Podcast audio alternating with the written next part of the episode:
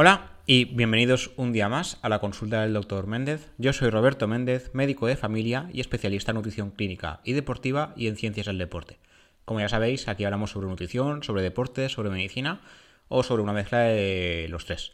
En este caso, hoy hablaremos de grasa otra vez, pero no de grasa nutricional, sino de grasa corporal. Hablaremos de la grasa blanca y la grasa parda, que, por si no lo sabíais, yo hasta hace poco tampoco lo tenía muy claro, eh, al nivel corporal, a pesar de que almacenemos grasa, que lo ideal es no almacenar demasiada, porque esto aumenta el riesgo cardiovascular, existen dos tipos de grasa. Uno que sí que interesa tener y otro que no. La grasa blanca es la que almacena energía, o sea, los excesos, y tener demasiada grasa blanca no es saludable. Y la grasa parda sería la que sí que interesaría tener a nivel corporal, porque funciona para mantener la temperatura corporal y funciona quemando energía, quemando calorías. Entonces, cuanto más grasa parda, mejor. Cuanto menos grasa blanca, mejor también. Pero hoy explicaremos un poquito las diferencias, que existen diferentes grasas blancas, diferentes subtipos. Esto es algo que aún está en investigación, no os puedo explicar mucho porque tampoco se sabe mucho sobre el tema. que se sabe que la grasa, en este caso la grasa parda, la responsable de mantener la temperatura, no siempre es necesaria, no, no es necesaria para mantener el calor, sino que habría otras formas. Explicaremos por qué los estudios dicen que la grasa parda o grasa marrón es mejor que la blanca y cómo se puede aumentar la grasa parda en el organismo de forma natural. Esto eh, con pinzas, porque no es tan fácil, sino que se están descubriendo diferentes cosillas. Y cuanto más grasa parda mejor, cuanto menos grasa blanca mejor también. Entonces, por un lado, ¿qué es la grasa blanca y qué es la grasa parda? La grasa parda o grasa buena, entre comillas, son acepciones eh, mal dichas, pero para que nos entendamos, la grasa parda, grasa marrón o grasa buena sería el tipo de grasa con potencial para quemar energía en lugar de almacenarla. La grasa blanca o grasa mala, entre comillas, es, lo que tiene, es la que tiene como objetivo almacenar energía y por tanto aumentaría el peso corporal. Aunque las funciones de las dos grasas son más complejas que esto. Esto es una manera simplista de explicarlo. Entonces, teniendo en cuenta estos conceptos básicos, los investigadores dicen, pues vamos a darle un enfoque anti-obesidad para convertir la grasa blanca en grasa parda, ¿no? A menos grasa blanca mejor y a más grasa parda mejor también. Entonces, un estudio que intentaron hacer, eh, publicado en Scientific Reports en el año 2018, es convertir de forma artificial esta grasa blanca en grasa parda. Esto se hizo en ratones y en células de laboratorio humanas según los investigadores, podría aplicarse a seres humanos sin problemas, pero ya veréis cuando os explique el estudio que, bueno, yo creo que no es tan fácil, pero ellos creen que sí, que mm, mm, habría que cogerlo con pinzas, de verdad. Su idea, de forma simplificada, era coger la grasa blanca, manipularla artificialmente, convertirla en grasa, en grasa parda y devolverla al organismo. Entonces, el método lo que evitaría es el consumo de fármacos y sus potenciales efectos adversos. En la mayoría de personas sabemos que hay muchísima más grasa blanca que grasa parda. De hecho, grasa blanca, mmm, pesar la grasa blanca sería complicado, evidentemente, pero de forma indirecta se puede calcular.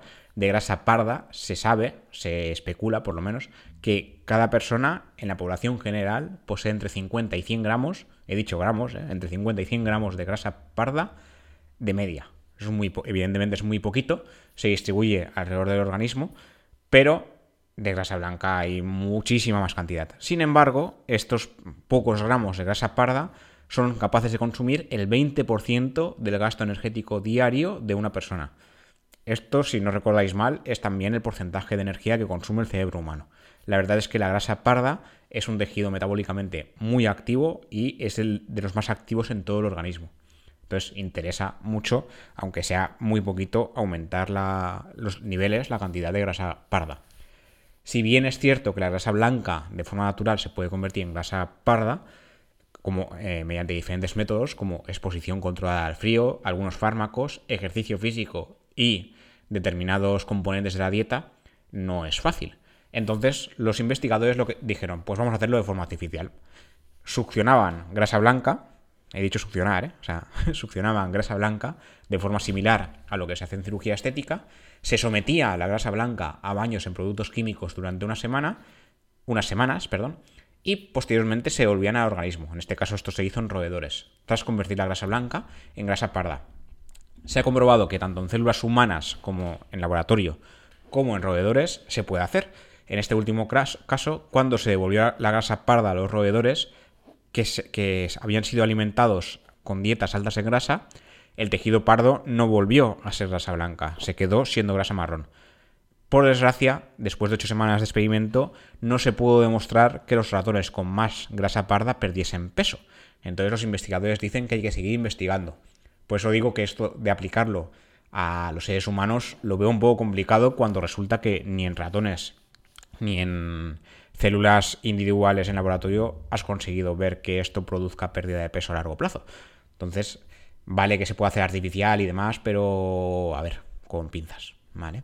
Luego el tema de las diferentes grasas blancas. Grasas blancas hay muchas. De momento se conocen dos subtipos que tampoco se conocen bien del todo.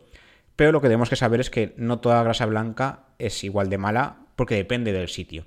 Se sabe que la grasa que se almacena en la circunferencia abdominal, lo que sería la, la típica barriguita, los típicos michelines, o en las caderas o en los muslos, esto puede aumentar el riesgo cardiovascular. Sobre todo la grasa abdominal, la que produce la, barriga, que es la, típica de los cuerpos que se llama tipo manzana. Como ya sabéis, está tipo manzana, tipo pera, hay diferentes tipos corporales. El tipo manzana eh, se relacionaría con un mayor riesgo de sufrir accidentes cardíacos, un mayor riesgo cardiovascular. Sin embargo, los cuerpos tipo pera, donde eh, la grasa se acumula en muslos y caderas, esta grasa se acumula a nivel subcutáneo. Es un tipo diferente de almacenamiento. Entonces, esto también produciría diferentes tipos de riesgo. El mayor riesgo, la grasa abdominal, la que hace, que hace el cuerpo tipo pera, por llamarlo así. ¿vale? Estos son, son, conceptos que yo también los cojo con pinzas porque tampoco sé hasta qué punto deberíamos llamar a los cuerpos así, pero se llaman así. ¿vale? Lo que a su vez dicen los estudios, por lo menos estos últimos, es que hay eh, diferentes grasas blancas y que además la grasa marrón se puede almacenar dentro de la grasa blanca. Entonces, en un mismo sitio, en una misma localización corporal, pueden haber dos subtipos de grasa blanca y, además grasa marrón también. Ahí ya a uno le hace una cabeza y ya no sabe cómo, cómo enfocar esto. La cuestión es que si sabemos cómo funciona cada subtipo de grasa corporal, en este caso sabemos que la grasa parda es buena, pero si sabemos que cada subtipo de grasa blanca funciona de manera diferente, nos serviría para poder eh, elaborar tratamientos específicos contra ese tipo de grasa para reducirla. ¿Vale? Os dejaré enlazado el estudio por si queréis eh, indagar un poquito más, porque es un, poquito más complicado. Pero eso, se sabe que hay de momento dos subtipos de grasa blanca. Esto, como dicen los investigadores, es solo la punta del iceberg. Creen que habrá más subtipos, que no hay solo uno. Yo creo que habrá más subtipos de grasa parda también, muy probablemente. Pero son cosas muy novedosas que aún se tienen que estudiar más a fondo. Luego, otro estudio, que este es incluso un poquitín más antiguo que el anterior, este es de 2017 vio que la grasa parda, aunque su objetivo inicial se supone que es mantener el calor corporal, o sea, es bueno tener mucha grasa parda porque así eh, quemamos más energía, si no se dispone de grasa parda, el cuerpo se puede mantener caliente igual, ¿vale? Por decir de alguna manera, mantendría el calor corporal. Cosas que pasan de forma natural. Cuando la grasa parda se agota, cuando no es suficiente para mantener el calor corporal, en exposición a frío, por ejemplo, recluta grasa blanca. Es un, eh, proceso que se llama browning, que en, español sería algo así como empardizar la grasa blanca. ¿Vale? La traducción es un poco mala, pero más o menos para que os entendamos. Sin embargo, un estudio que se publicó, el, estudio que se publicó en 2017, que también os dejaré las notas del episodio, lo que vio es que no hace falta que la grasa, la grasa mantenga el calor corporal. Siempre y cuando el organismo, en este caso se estudió en ratones, siempre y cuando el organismo disponga de alimento. ¿Vale? El alimento sería como el combustible para mantener el calor corporal sin poseer suficiente grasa marrón para mantener este calor. ¿Qué pasa aquí? Que si, nos, si se, se, produce el proceso de cambio de grasa blanca a grasa parda, aún así no da de sí y el cuerpo tampoco dispone de alimento, ahí es cuando ya se entra en hipotermia. ¿Vale? Esto sería un poco la simplificación del estudio como tal. De nuevo, es una cosa que se tiene que estudiar. Esto se hizo en ratones, porque lo que hicieron fue inhibir la producción de una proteína determinada, que se llama CGI58, que lo que hace es desencadenar la hipólisis, es decir, que se rompa la grasa para que se convierta en, eh, de grasa blanca a grasa parda. Cuando los ratones que carecían de esta proteína se sometieron al frío, pero estaban bien alimentados, seguían manteniendo calor corporal, incluso más que los ratones que sí que poseían la proteína. O sea, lo que se vio es que realmente, aunque no se pueda cambiar de grasa blanca a grasa parda, si hay alimento de por medio, no pasa nada, se mantiene igualmente el calor corporal. Esto es una cosa que se tenía que seguir investigando porque una de las maneras de convertir grasa blanca a grasa parda es el frío y si resulta que hay algún fallo ahí y aún así mantenemos el calor corporal, ¿qué hacemos aquí? ¿no? Pero había que seguir investigando, ya digo, esto es algo más complejo. Luego, un estudio un poquito más nuevo, en este caso en 2019, lo que quiso estudiar es por qué la grasa parda es buena. O sea, por qué es mejor tener grasa parda que grasa blanca.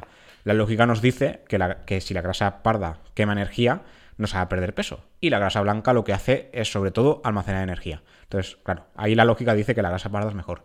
Pero ese estudio quiso ir a lo más básico, a, nivel eh, de reacciones, reacciones, perdón, reacciones metabólicas, para ver qué pasa aquí. En este caso, lo que vieron los investigadores es que la grasa parda podría, además de mantener el calor corporal y quemar energía, ayudar al cuerpo a filtrar y eliminar los BCAA, los conocidos como aminoácidos ramificados básicos y esenciales. Estos son leucina, isoleucina y valina. Eh, os sonarán por los suplementos, de hecho tenemos un capítulo dedicado exclusivamente a los BCAA en el podcast Diario Runner, que os recomiendo escuchar, pero se sabe que un exceso de estos aminoácidos se relacionan con la obesidad y con la diabetes, si se almacenan en grandes cantidades. Yo ya dije en ese capítulo que realmente los suplementos de BCAA a mí no me acaban de gustar, porque realmente si tomas eh, suplemento de proteína normal, ahí ya hay BCA de sobra, y en alimentación son fáciles de conseguir. Hay BCA en huevo, carne, pescado, pollo y leche. Entonces, mm, suplementar algo que es fácil de conseguir no tiene sentido. Otra cosa es, son suplementos que son difíciles de conseguir a nivel alimentario por el motivo que sea o porque no podemos consumir el alimento que lo contienen. ya sea por alergia, por no querer consumir ese alimento, por lo que sea. Pero algo que está disponible, no sé. La cuestión es que si hay un exceso de BCAA, hay un mayor riesgo de obesidad y diabetes. Los suplementos, como dicen los investigadores, en gente sana, por ejemplo en deportistas, no provocarían este efecto. Pero en gente, eh, población general, que no hace deporte, por ejemplo, mm, ahí sí que habría que tener cuidado. Son beneficiosos para aquellos que tienen grasa parda activa, como sería en el caso de los deportistas, pero para personas ancianas, obesas o diabéticas, un exceso de BCAA sería contraproducente. Entonces, lo que se ha visto es que la grasa parda, a cuanto más grasa parda tengamos, mayor protección contra obesidad y diabetes tendríamos. Esto se, ha estudiado a nivel molecular, se han visto proteínas determinadas que se encargan de controlar eh, este proceso. Os lo enlazo también en las notas del episodio, porque si, no aquí nos liamos con los conceptos.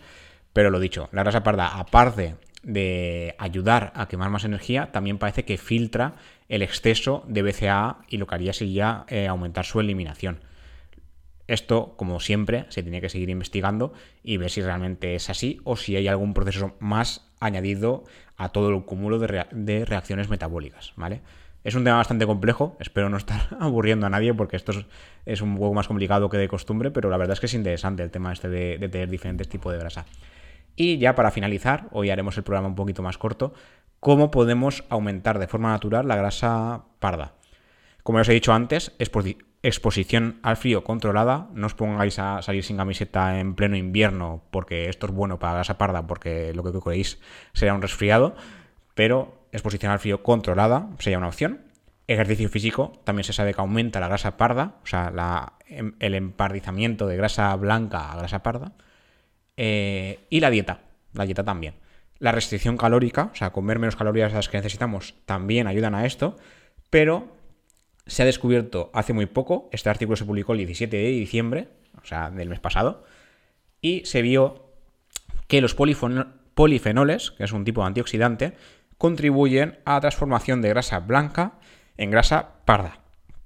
En este caso, en el artículo recordaba que en nuestro país el 53% de la población sufre sobrepeso u obesidad y además la pandemia por el COVID ha aumentado este porcentaje.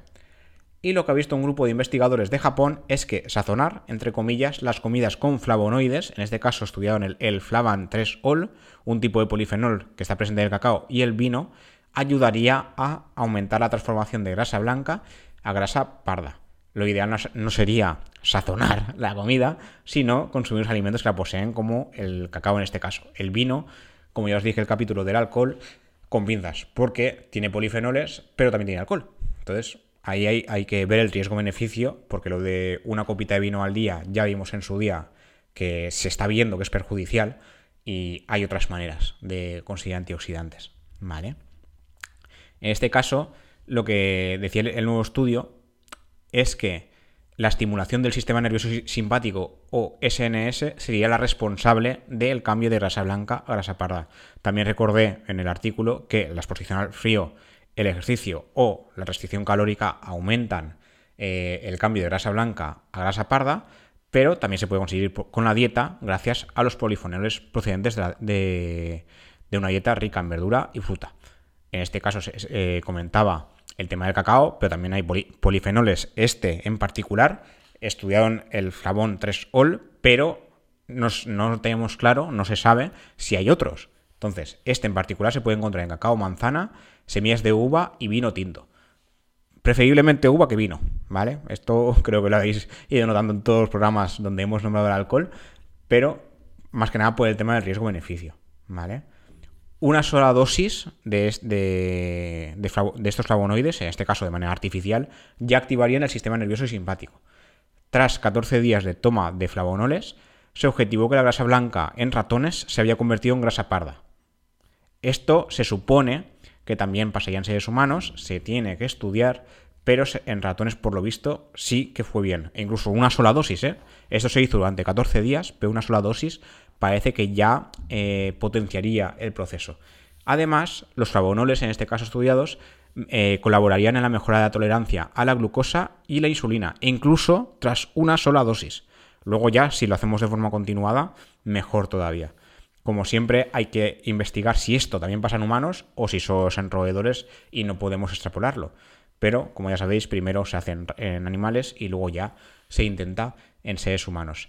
Y nada, esto es todo lo que os quería comentar por hoy. Espero que os haya parecido de interés, aunque haya sido un poco más denso que otros temas anteriores, pero es algo bastante novedoso que se tiene que seguir investigando y en algún momento sabremos qué dosis hacer para cada cosa. Dosis me refiero a cuánto ejercicio determinado hay que hacer para cambiar de grasa blanca a grasa parda, qué nivel de, flavonoides en la dieta habría que consumir aproximadamente eh, cómo exponernos correctamente al frío, en qué dosis, ¿no? Eh, tantos minutos a tal temperatura y cosas así. Esto ya es una cosa que se sabe, el tema del frío hace mucho tiempo. Si seguís a, fines revolucionarios veréis que es muy fan de, estos métodos, pero es algo que a pesar de que se sepa que es bueno, siempre y cuando sea controlado, hay que seguir investigándolo y que y evidentemente que sea seguro y que no nos cree efectos adversos, ¿no? Porque un efecto adverso común y típico del frío es resfriarse. ¿vale? Entre otros, pero por, un ejemplo peculiar. Y nada, lo dicho, gracias por estar ahí, gracias por escuchar. Os recuerdo que, que se puede escuchar el programa en Spotify, en iVoox, en Apple Podcast, en Amazon Music y en Google Podcast. Y, como no, en Cuonda, que es la plataforma desde la cual lanzamos el podcast a todas las demás. Como siempre, las valoraciones y comentarios sean bienvenidos. Y si tenéis ideas de nuevos temas a tratar que no haya tratado ya, como siempre, sean bienvenidos. Gracias por escuchar y hasta la próxima.